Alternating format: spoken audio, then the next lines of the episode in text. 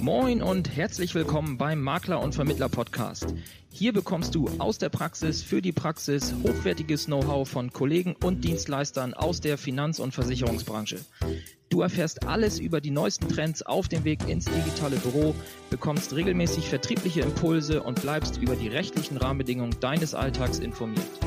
Dazu sprechen wir mit Spezialisten aus den verschiedensten Bereichen, egal ob Maklerbetreuer, Jurist oder Vermittler.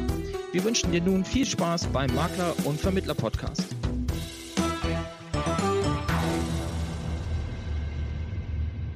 Na, zunächst mal bleibt, glaube ich, festzuhalten, dass ETFs kein Teufelswerk sind und die auch nicht grundsätzlich zu verdammen sind. Äh, mhm. Es ist so, dass seit Jahren ein erbitterter Wettstreit in der Presse ausgefochten wird zwischen den Anhängern des aktiven Fondsmanagements und den Anbietern von ETF. Das sind natürlich, wenn man so will, Scheingefechte, denn die sind natürlich hauptsächlich Marketing getrieben. Es geht um Geld. Es geht um viel Geld, ja. mit dem man ähm, ETFs kann, kann man auch Geld mit verdienen. Ne? Man braucht sich nur das Hause Vanguard angucken, das größte ETF-Haus der Welt. Das verdient sich dumm und dämlich mit den ETFs. Aber auch die aktiv gemanagten Fonds und deren Gesellschaften verdienen natürlich sehr viel Geld. Und infolgedessen ist die Diskussion, die man überall verfolgen kann, eigentlich nicht sehr sachlich und, und wenig objektiv. Natürlich hast du recht, dass ein, ein Vermittler äh, mit der Vermittlung von ETFs äußerst äh, schwierig dasteht und wahrscheinlich sich kaum noch refinanzieren wird. Kein Wunder also, dass die äh, Vermittler, die Makler, die Berater draußen im Lande, äh, die aktiv gemanagten Fonds hochhalten und sagen, es gibt genügend Fonds, äh, die in der Lage sind, ihren Index zu schlagen. Und alles geht ja davon aus, von der These, dass 90 Prozent der aktiv gemanagten Fonds nicht in der Lage seien, ihren Index zu schlagen. Und warum soll ich mir dann die Mühe machen, irgendeinen Fonds zu finden und zu suchen, der es vielleicht doch schafft? Dann kann ich ja auch gleich in einen Index investieren. Äh, diese ja. Logik ist zunächst mal auf den ersten Blick bestechend. Zumal ja die ETFs, äh, weil sie eben nicht aktiv gemanagt werden, auch kein aktives Management haben, das nicht teuer bezahlt werden muss. Also auf den ersten Blick klingt das alles sehr vernünftig. Man muss mhm. nur Folgendes wissen. Viele der sogenannten aktiv gemanagten Investmentfonds sind in Wahrheit nicht wirklich aktiv gemanagt. Sie sind sehr nah am Index. Man spricht dort auch von Index-Schmusern. Nicht umsonst ja. ist es so, dass die europäischen Finanzbehörden, Aufsichtsbehörden massiv anfangen, bestimmte Fondsgesellschaften und deren Produkte anzugehen, und zwar in der Weise, dass man argumentiert, Leute, ihr seid ja eigentlich gar nicht wirklich aktiv, ihr seid ja sehr dicht am Index dran, ihr habt nur einen äußerst geringen Tracking-Error, warum verlangt ihr eigentlich so hohe Gebühren, senkt eure Gebühren gefälligst. Also es ist so, dass ein Großteil der Investmentfonds, die aktiv gemanagt werden, in Anführungszeichen gar nicht aktiv gemanagt werden. Und weil das so ist, sind diese Fonds auch nicht in der Lage, diesen Index auch zu performen. Denn dann kommen ja immer noch zum Schluss ihre hohen Kosten obendrauf. Und da ist es quasi natürlich, dass man dann schlechter als der Index ist. Die Frage ist eben halt, warum machen das überhaupt aktiv gemanagte Fondsmanager so eng am Index zu investieren? Und ich denke, das hat mhm. verschiedene Gründe. Wollen wir über die Gründe sprechen, Thorsten, oder wollen wir das weglassen? Ja, sehr gerne. Also, weil ich glaube, das ist ja einer der entscheidenden Punkte, ähm, die du da ansprichst, dass ja genau dieses Szenario halt, äh, oder ich sag mal, das ist ja der Hauptkritikpunkt, ja. ne, dass halt die, die meisten ähm, aktiv, also in Anführungszeichen aktiv gemanagten Fonds halt ja eben diese Index-Schmuser sind und äh, ja, eigentlich genau das gleiche abliefern wie ein äh, Index-ETF. Äh, und von daher ja. würde ich schon sagen, dass du da gerne mal drauf eingehen kannst. Also es sind vor allen Dingen die großen Investmenthäuser, die eine Heidenangst davor haben, Investmentfonds äh, im Angebot zu haben, die deutlich schlechter sind als der Index. Deutlich schlechter als der Index kann man eigentlich nur sein, indem man aktiv irgendwelche Entscheidungen falsch trifft. Ja. Ne, darüber sind wir uns, glaube ich, einig. Also hat man die Fondsmanager dazu mhm. verdonnert, Leute, ihr müsst möglichst nah am Index investieren, dann haben wir die Chance, vielleicht etwas besser zu sein, aber wir werden nie furchtbar viel schlechter sein. Das ist sozusagen Marketing getrieben, diese, ja. ähm, diese Arbeitsweise von aktiven, in Anführungszeichen aktiven Fondsmanagern. Und es ist bezeichnend, dass gerade die kleinen Investmenthäuser, also insbesondere Boutiquen, so etwa wie die Lois AG in Oldenburg oder äh, Peacock mhm. Asset Management in Düsseldorf und so weiter und so weiter. Da könnte man sehr viel äh, kleine Gesellschaften nennen, dass es genau diese Häuser sind, die eben vollkommen anders vorgehen und die wirklich das Wort aktiv leben und die auch deutlich sich entfernen vom Index. Und das sind genau die Fonds, die dann auch in der Lage sind, nachhaltig und konsistent ihre Indizes outzuperformen. Und sie tun das auch seit Jahren. Aber selbst wenn wir über dieses Phänomen nicht sprechen müssten, dann wäre doch die Aussage, dass 90 Prozent der aktiv gemanagten Fonds nicht in der Lage sind, einfach nur ein Hinweis darauf, dass man dann eben die restlichen 10 Prozent finden müsste.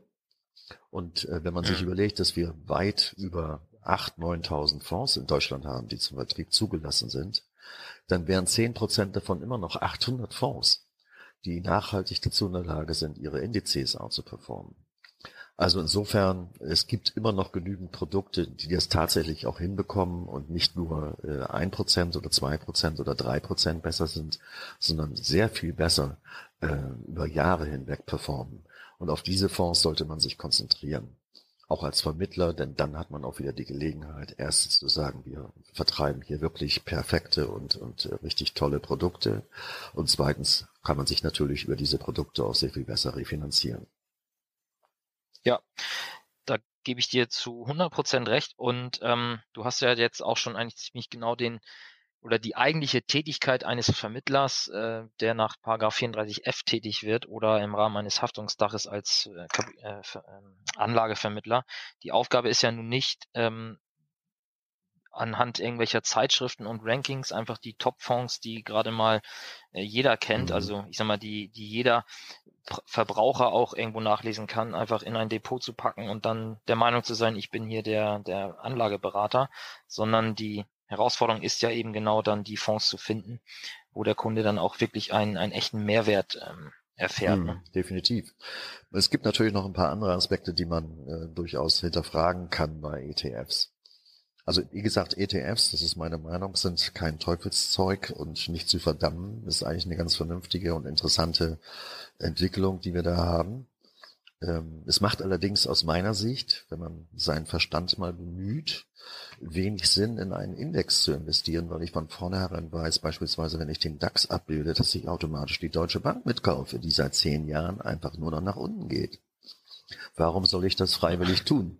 Das macht ja irgendwo keinen Sinn. Und wenn man den messerscharfen Verstand schon mal besitzt, als Fondsmanager unterstelle ich das sowieso, dann würde ich immer von einem aktiven Fondsmanager erwarten und auch verlangen wollen, dass er sich genau mit diesen Werten beschäftigt, die eigentlich nicht von Interesse sind, um dort zu investieren, sondern sich vornehmlich auf die Werte zu konzentrieren, die interessant sind, die von der Bewertung her Potenzial noch weiter nach oben äh, bieten. Ein ETF ist ein, wenn man so will, zunächst mal dummes Instrument, weil es einfach bereit in einen Index investiert, ohne Rücksicht auf Verluste. Und vor allen Dingen, das ist das große Problem, was ich da kommen sehe. In einer Korrektur sind ETFs ja auch immer voll investiert. Das heißt, die rauschen dann auch voll mit runter. Ein äh, aktiver Manager kann mit Cashquoten da sehr gut gegensteuern. Und ich bin ziemlich sicher, wenn wir dann demnächst mal wieder eine größere Korrektur bekommen würden, dann sehen die Besitzer von ETFs ziemlich alt aus. Denn eins weiß man, die äh, Investoren in ETFs traden diese Fonds ungefähr viermal so häufig wie aktiv gemanagte Fonds.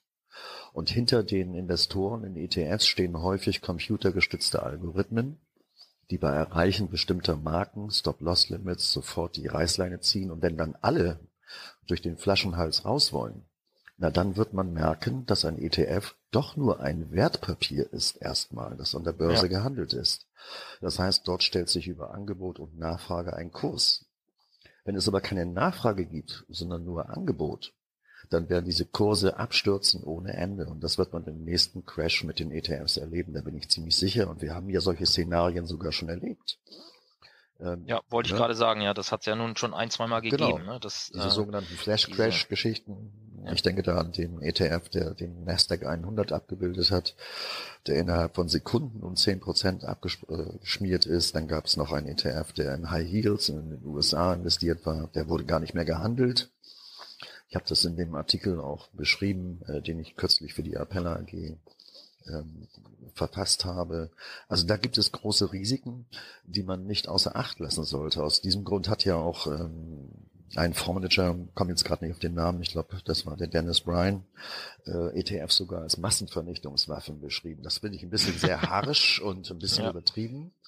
Aber es ist so, alle Finanzinstrumente, die eigentlich äh, ganz vernünftig auf den ersten Blick scheinen, werden immer dann gefährlich, wenn riesige Massen an Gelder in dieses Produkt strömen und es dann sozusagen eine Eigendynamik sich entfalten kann. Brauchen wir nur an Bitcoin zu denken. Bitcoin ist eigentlich eine gute Erfindung. Sich unabhängig machen von dem Girardgeld der Notenbanken, von dem Fiat-Money-System. Das ist eigentlich eine gute Idee. Aber mittlerweile ist dieses Produkt vollkommen zum Spekulationsobjekt verkommen und birgt enorme große Risiken für jeden, der dort investiert ist. Ja, die Entwicklung der letzten zwei, drei Wochen, die ähm, sprechen ja nun nicht gerade dafür, dass das eine, eine solide Anlage ist. Ne? Definitiv, ne? da hat es ja einen richtig knackigen Absturz gegeben und immer mehr äh, Länder fangen ja auch damit an, die äh, den Handel mit Bitcoin zu regulieren und das ist natürlich äh, nicht besonders gut für die Kursentwicklung. Ja, aber da auch wieder das Phänomen, ich war jetzt in den, oder zum, zum Wechsel 90er, 2000, da war ich jetzt leider noch nicht so aktiv in der Branche, aber jetzt äh, beim Thema Bitcoin ist es wirklich so, wie, wie viele das von früher erzählen. Also ich habe jetzt auch eigene Kunden, die, ich sag mal, vor drei, vier Jahren habe ich mit denen darüber geredet, lass uns doch mal einen Fondssparplan machen mhm. und mal zumindest, dass ihr mal irgendwie am Produktivkapital beteiligt seid mhm. und äh, die dann, ach, ja, nee, ach hier, Tagesgeld lasse ich erstmal und äh, wir gucken mal. Und ähm, das sind jetzt teilweise echt die, die mir dann auch erzählen, ja, hier, geil, und ich habe vor kurzem Bitcoins gekauft und so und so. ähm, wo ich, wo ich dann auch immer denke, ja, okay, also du hast, ich habe dir damals gesagt, Mensch, man könnte so fünf bis acht Prozent irgendwie erreichen, wenn du langfristig einfach in den Fondssparplan investierst und das war dir dann irgendwie zu unsicher und ja. naja, und jetzt äh, reden wir hier über 1000 Prozent Entwicklung und da wo das jetzt schon passiert ist, da steigt man dann dort ein. Ja, ja. So. Also die Story kenne ich auch. Also sehr, sehr, spannend. ja, ja. Sehr, sehr spannend, weil ich habe teilweise immer so, wenn mir denn Leute von 2000 erzählen, ja, hier Telekom-Aktie und Co., wo ich mir dachte, ja, okay, so schlimm kann es ja nun auch nicht gewesen sein, aber ja, doch, also ich glaube, äh, das muss so gewesen sein. Das ist auch so, also da sprichst du mir aus der Seele, ich mache genau die gleichen Erfahrungen. Ich werde ja, äh, ich habe das neulich schon mal erzählt bei, bei der Jahresauftaktveranstaltung der Appella AG ich werde ja beim Einkaufen eigentlich regelmäßig angesprochen, Herr Ramsen, haben Sie nicht mal einen tollen Fondtipp? Oder sowas. Äh, und da muss ich mich natürlich immer zurückhalten, weil wenn ich da einen Tipp geben würde, wäre es ja schon eine Beratung, die ich protokollieren müsste und so weiter. Also kann ich gar nicht geben. Äh, ich kenne aber natürlich eine ganze Menge Leute hier äh, und ich spreche die dann auch proaktiv gelegentlich an und versuche denen klarzumachen, Leute, ich weiß, dass du Geld hast und vernünftig das Geld mal endlich anlegen solltest. Kann ich dich nicht mal beraten? Und da gibt's eben Leute, die sind wirklich absolut beratungsresistent. Die haben seit Jahren ihr Sparbuch, ihr Tagesgeld, ihr ihr Festgeld und müssen eigentlich zugucken, wie die Kaufkraft ihres Kapitals immer weiter schwindet. Aber das sind genau jetzt die Leute, die zu mir kommen und sagen, ja, was halten Sie eigentlich von Bitcoin? Also, ja. also schon sehr lustig. Und äh, eigentlich wirft das ein bezeichnendes Licht auf den deutschen Anleger. Die sind eben teilweise doch so wahnsinnig ahnungslos äh, und laufen draußen mit gewaltigen Summen bei den Banken auf. Äh, das ist schon wirklich tragisch. Und ich plädiere nach wie vor dafür, dass Geld, Wirtschaft, Finanzen endlich zum Schulfach wird in der Schule. Ja, das wäre vielleicht mal eine Idee. Aber naja, da hört man ja auch relativ viel. Ich meine, die Debatte wird ja tatsächlich ab und zu schon mal in, in Ansätzen geführt, aber ich glaube, bis es flächendeckend dann umgesetzt wird, da haben wir wohl noch etwas Zeit vor uns. Das glaube ich leider auch, ja. Ja, jetzt habe ich noch mal eine Frage an dich und zwar, wir haben ja eben über aktiv und äh, passives äh, mhm. äh, Fondsmanagement gesprochen. Ich ich bin davon überzeugt, dass der aktive Fonds, wenn man dann vernünftige findet für den Kunden, also oder für die Kombination Vermittler und Kunde das Richtige ist. Ähm, dann haben wir aber noch ein Thema, wo sich auch wirklich ja teilweise harte Diskussionen dann äh, ergeben. Verkaufe ich jetzt mit Ausgabeaufschlag, gebe ich einen Rabatt, rabattiere ich 100 Prozent auf den Ausgabeaufschlag und nehme ich lieber eine Verwaltungsgebühr pro Jahr aufs Depotvolumen. Was würdest du den äh, Vermittlern dort raten? Gibt es da einen goldenen Weg aus deiner Sicht? Erzähl doch mal, wie du da in dem Bereich denkst? Ja, schwierig. Äh, schwierige Frage. Was heißt, die Frage ist eigentlich gar nicht schwierig, die Antwort ist vielleicht ein bisschen schwierig. Ähm, die Vermittlerschaft ist eben ausgesprochen heterogen. Das, was man dem einen rät, ist vielleicht für den nächsten schon wieder falsch. Ähm, ja. Wir müssen zunächst mal konstatieren, dass diese äh, üble Geiz ist geil Mentalität äh, seit einiger Zeit eben halt auch im Investmentfondsgeschäft angekommen ist und es ist fast schon normal, dass man im Beratungsgespräch als eine der ersten Fragen gestellt bekommt, ob man dann auch einen Rabatt erhält. Ähm, also ich mache das ja. immer so, dass ich sage, ja, das können wir gerne vereinbaren. Äh, auf welche Service-Dienstleistung möchten Sie denn verzichten, Herr Kunde? Dann kommt schon mal ein großes, langes Gesicht. Ähm, wie, wie ja. meinen Sie das? Und dann sage ich, ja, also normalerweise würde ich Sie, äh, wenn ich Sie wirklich als äh, Kunde beraten soll und äh, das im normalen Bereich dann über den Tisch auch geht, würde ich Sie umfassend informieren alle Vierteljahr. Ich würde Ihnen einen Bericht schicken. Ich würde Sie anrufen und fragen, ob sich Ihre Anlageziele noch und so weiter vielleicht verändert haben. Und dann frage ich eben, auf welche Serviceleistung der von mir genannten Dinge wollen Sie denn darauf dann auch verzichten? Und äh, ja, so war das ja. ja gar nicht gemeint, kommt dann häufig.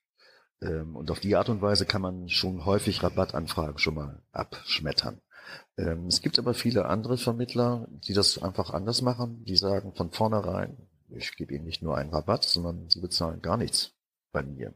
Ich verzichte vollständig auf den Ausgabeaufschlag, aber ich möchte gern eine Service-Fee-Vereinbarung mit Ihnen machen, sagen wir mal 0,5 Prozent per Anno. Das ist eigentlich eine relativ mhm. intelligente Lösung, weil erstens hat man dem Kunden damit schon mal äh, einen Schmankerl gebietet, weil geboten, weil der, der will ja vielleicht einfach nur 50 Prozent und er kriegt dann unaufgefordert 100, das finde ich schon mal gut. Zweitens, äh, ja. äh, wenn man dafür sorgt, dass man diesen Kunden dann wirklich gut betreut und der über Jahre bei einem bleibt, dann wird man mit diesen 0,5 Prozent per Anno Service Fee vermutlich sehr, sehr schnell die fehlenden Ausgabeaufschläge kompensieren, aber eben nicht nur kompensieren, sondern eben auf längere Sicht sogar äh, damit mehr Geld verdienen. Also man muss immer sehr genau schauen, wie ist die Mentalität jedes einzelnen Vermittlers, wie passt das zu dessen Geschäftsmodell. Derjenige, der mit Service-Fees ohnehin arbeitet, na, der kann natürlich locker auf die Ausgabeaufschläge vorne verzichten und kommt dann dem Geiz ist geil Kunden äh, weitgehend entgegen und das Geschäft ist dann relativ schnell gemacht. Ja, du hast, ja, hast es eigentlich ziemlich äh, gut auf den Punkt gebracht. Also ich, also unterm Strich steht für mich eigentlich immer die, äh, die Thematik, dass, dass eigentlich kein Vermittler, der ernsthaft der Meinung ist, dass er einen guten Job macht, auf Ausgabeaufschlag und Service Fee verzichten sollte, weil 100% Rabatt zu geben und dann noch nicht mal eine Service Fee zu vereinbaren, dann damit stelle ich ja meine Dienstleistung zu 100% selbst in Frage, weil wenn ich schon mit so schlechtem Gewissen äh, Geld vom Kunden nehme, dann ja, kann, ist natürlich gerechtfertigt, dass der Kunde vielleicht den Eindruck hat, ja, okay, das ist jetzt einfach nur eine andere Lagerstelle, ähm, ob ich es jetzt bei einer Direktbank oder bei dem Makler mache. Ja. Aber ähm, ich will mich ja als Vermittler damit positionieren, dass ich wirklich einen Mehrwert für den, für den Kunden bringe. Und äh, fällt mir auch gerade ein, in Zukunft ist ja auch nur noch unter der Bedingung eines Mehrwerts für den Kunden überhaupt erlaubt, diese äh, Vergütung entgegenzunehmen. Genau, genau. Also die Annahme der Provision ist ja heute damit verbunden, dass man auch einen Mehrwert beim Kunden tatsächlich realisiert. Ansonsten darf man gar keine Provision und Zuwendung mehr annehmen. Ähm, du hast aber einen ganz interessanten Punkt gesagt. Ähm, man kann natürlich sehr schnell in so eine, ja, in so eine Spirale hineingeraten und versuchen, eine Art Wettbewerb äh, zu gewinnen im, im Wettbewerb der Billigpappenheimer. Es ist zum Glück nicht nur so, dass die Deutschen diese Geiz ist geil Mentalität im Kopf haben, sondern sie aber, man hat aber auch äh, sehr häufig im Kopf bei den Kunden festzustellen, dass alles das, was nichts kostet, eigentlich auch nicht viel taugt.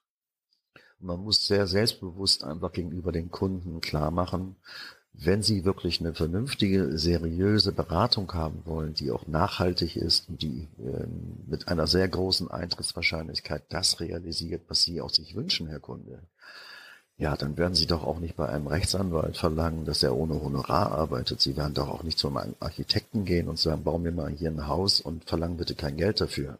Also da müssen wir einfach auch eine Portion an Selbstbewusstsein entwickeln. Wir sind Spezialisten Wir leben in einer arbeitsteiligen Gesellschaft. Die Kunden, die vor uns sitzen, haben in der Regel wenig Ahnung. Wir haben Ahnung, weil wir entsprechend ausgebildet sind oder über viele, viele Jahre Praxis verfügen. Und dieses Wissen, dieser Vorteil gegenüber dem Kunden muss auch honoriert werden. Und das müssen wir ganz offensiv vertreten. Ja, und ähm, der gebildete Kunde, der hätte ja sonst auch wirklich die Alternative, sich einfach einmal die Woche die Euro am Sonntag zu kaufen und einfach das Musterdepot, was da äh, angepriesen wird, äh, zu zeichnen. Ähm, so, und wenn ich darüber hinaus jetzt keinen Mehrwert bringe, dann ja, muss man sich halt als Vermittler dann auch einfach die Frage stellen, ja, macht das, macht das Sinn, ne? Ja, natürlich, klar. So, Aber es gibt ja nun zum Glück, also ich spreche jetzt mal von der Appella AG als Maklerpool. Es gibt ja zum Glück bei der Appella ähm, zahlreiche Online-Tools, mit denen man ruckzuck in wenigen Sekunden fast schon äh, ein, ein sehr professionelles, äh, sehr professionellen Breakdown eines Depots darstellen kann. Das läuft über Morningstar und wer das schon mal gesehen hat, eine X-Ray-Auswertung, also eine Röntgen-Durchstrahlung eines Depots, der wird begeistert sein. Und wenn man solche ähm, Mittel nicht nutzt, ja, dann macht man einen großen Fehler, denn genau über solche Dienstleistungen so etwas jemand, äh, sagen wir mal, monatlich oder vierteljährlich zur Verfügung zu stellen, kann man sich unglaublich gut abheben von dem, was Banken mit ihren Kunden veranstalten. Da ist es nach wie vor so, da werden Fonds verkauft und das war's. Die Kunden hören in der Regel nichts mehr von dem Bankberater, auch nicht, wenn es wirklich mal kritisch wird an den Märkten, wo man dann wirklich äh, sinnvoll ein Gespräch mit den Kunden führen müsste genau an der Stelle können wir sagen, wir sind besser. Wir können eben halt regelmäßig Berichte machen. Wir können regelmäßig Sie informieren über die Entwicklung im Depot. Und wir können Ihnen auch, wenn es darauf ankommt, Hinweise geben, was man vielleicht jetzt anders machen sollte. Und da haben wir einen großen Vorteil. Und da sollte man dann auch selbstbewusst sein und sagen, das kostet aber auch Geld. Das macht man nicht kostenlos. Wir wollen ja alle auch leben. Also ich äh, äh, lebe ja nicht, um zu arbeiten, sondern ich arbeite, um zu leben. Aber dafür muss ich mir Geld dann auch wirklich ausbedingen für einen Service, der dann wirklich ähm, outstanding ist. Ja, Genau, also wir haben es jetzt ja schon ein, zwei Mal gesagt, einfach das Selbstbewusstsein entwickeln, dass eine genau. Dienstleistung, genau. die über den Standard hinausgeht, die, die, die muss einfach Geld kosten. Und ähm, das äh, macht ja jeder andere Dienstleister auch so hast du eben auch schon gesagt, Architekten und Co., genau. die fangen ja auch nicht an zu arbeiten, ohne äh, einen darüber aufzuklären, was ja, es am Ende genau. kostet. Genau. genau.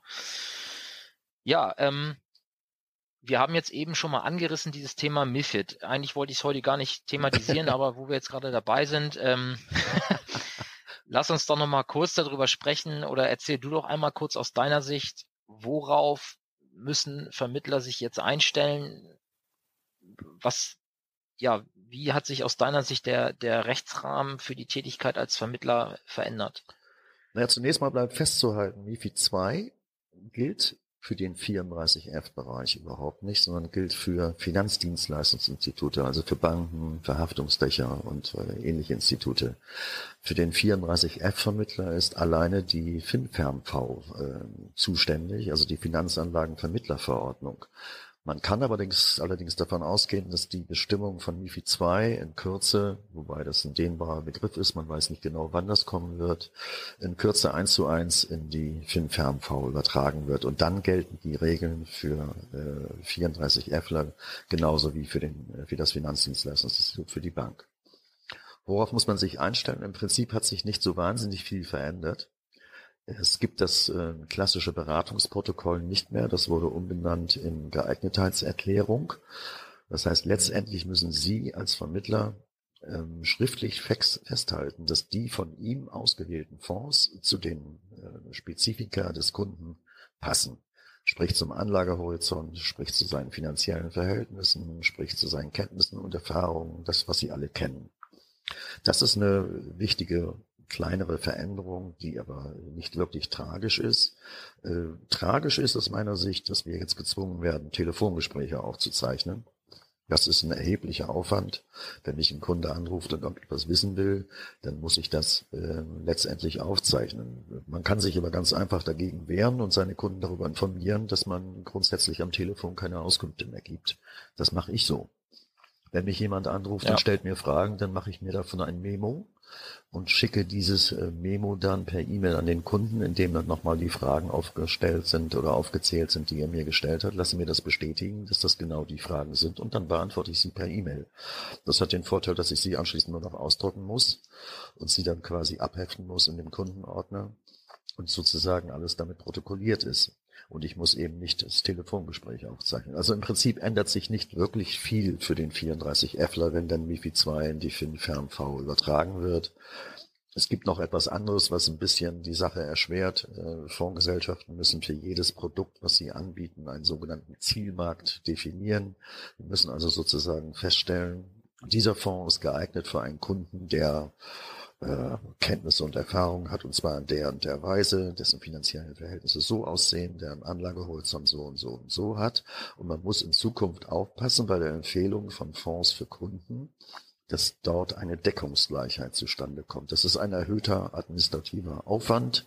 Ähm, den kann man aber über Datenbanken und über computergestützte relativ gut erledigen, diesen Aufwand. Also auch das sehe ich relativ unkritisch.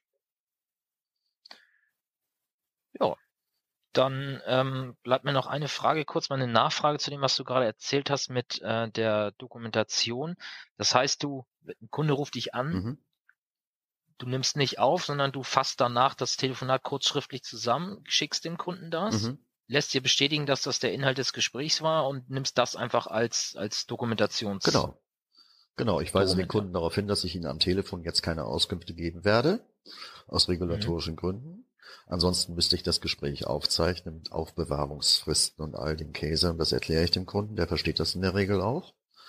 Ja. Ähm, ich frage ihn dann, worum geht's denn, was möchten Sie denn eigentlich wissen? Dann stellt er mir die Fragen und dann sage ich ihm, ich schicke Ihnen gleich eine E-Mail, wo ich diese Fragen noch einmal zusammenfasse und Sie bestätigen mir bitte kurz, dass ich die richtig zusammengefasst habe. Und dann setze ich mich eigentlich erst an die Beantwortung der Fragen per E-Mail. Und schon ist das Thema für ja. mich erledigt.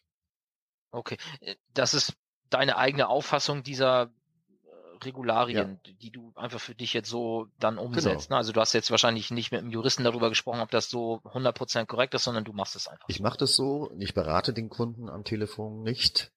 Äh, und weil ich das nicht tue, muss ich diese Gespräche auch nicht aufzeichnen. Denn das ist ja eine Bestimmung. Immer dann, wenn ich am Telefon etwas sage, was zum Abschluss eines Geschäfts führen kann. Und ein Geschäft kann ein Kauf sein, kann aber auch ein Verkauf sein. Also immer dann, wenn ich aktiv irgendetwas am Depot verändern will oder ein Depot eröffnen möchte oder so weiter, immer dann, wenn ich ein Gespräch führe, wo sowas zum Thema wird, dann muss ich das aufzeichnen. Also äußere ich mich gar nicht erst zu diesem Thema im Gespräch, sondern sage den Kunden, was möchten Sie wissen? Sind Sie damit einverstanden, dass ich Ihnen gleich eine E-Mail schicke und diese Fragen nochmal zusammenfasse und Sie mir bestätigen, was Sie von mir wissen wollen? Dann werde ich mich anschließend hinsetzen und diese Fragen schriftlich beantworten. Damit bin ich meiner Meinung nach komplett aus der Aufzeichnungspflicht raus und das muss ich, glaube ich, auch nicht mehr von einem Juristen bestätigen lassen. Ja, okay. Dann würde ich sagen, danke ich dir noch einmal recht herzlich für die ja, Zeit. Ähm, und ja, vielleicht machen wir es in Kürze wieder, wenn sich äh, Neuigkeiten an den Finanz- und Kapitalmärkten ergeben haben. Und äh, ich bin auch ganz schon ganz gespannt auf die Diskussion, die wahrscheinlich in den Kommentaren hier unter der Folge stattfinden wird zum Thema äh, ETF und äh, aktiv gemanagter Fonds, weil ich glaube, das ist äh, so ein bisschen die Büchse der Pandora in der Branche hier ja, gerade. Ja. Uli, vielen Dank und Gerne. bis zum nächsten Mal dann. Alles klar. Ich wünsche dir alles Gute. Bis dann, Thorsten. Tschüss. Tschüss. Mehr Infos zum Makler und Vermittler Podcast findest du in der gleichnamigen Facebook-Gruppe oder auf der Webseite www.vertriebsansatz.de. Möchtest du uns ein Thema oder einen Interviewgast vorschlagen? Dann schick uns einfach eine E-Mail an info@vertriebsansatz.de. Bis zur nächsten Folge vom Makler und Vermittler Podcast.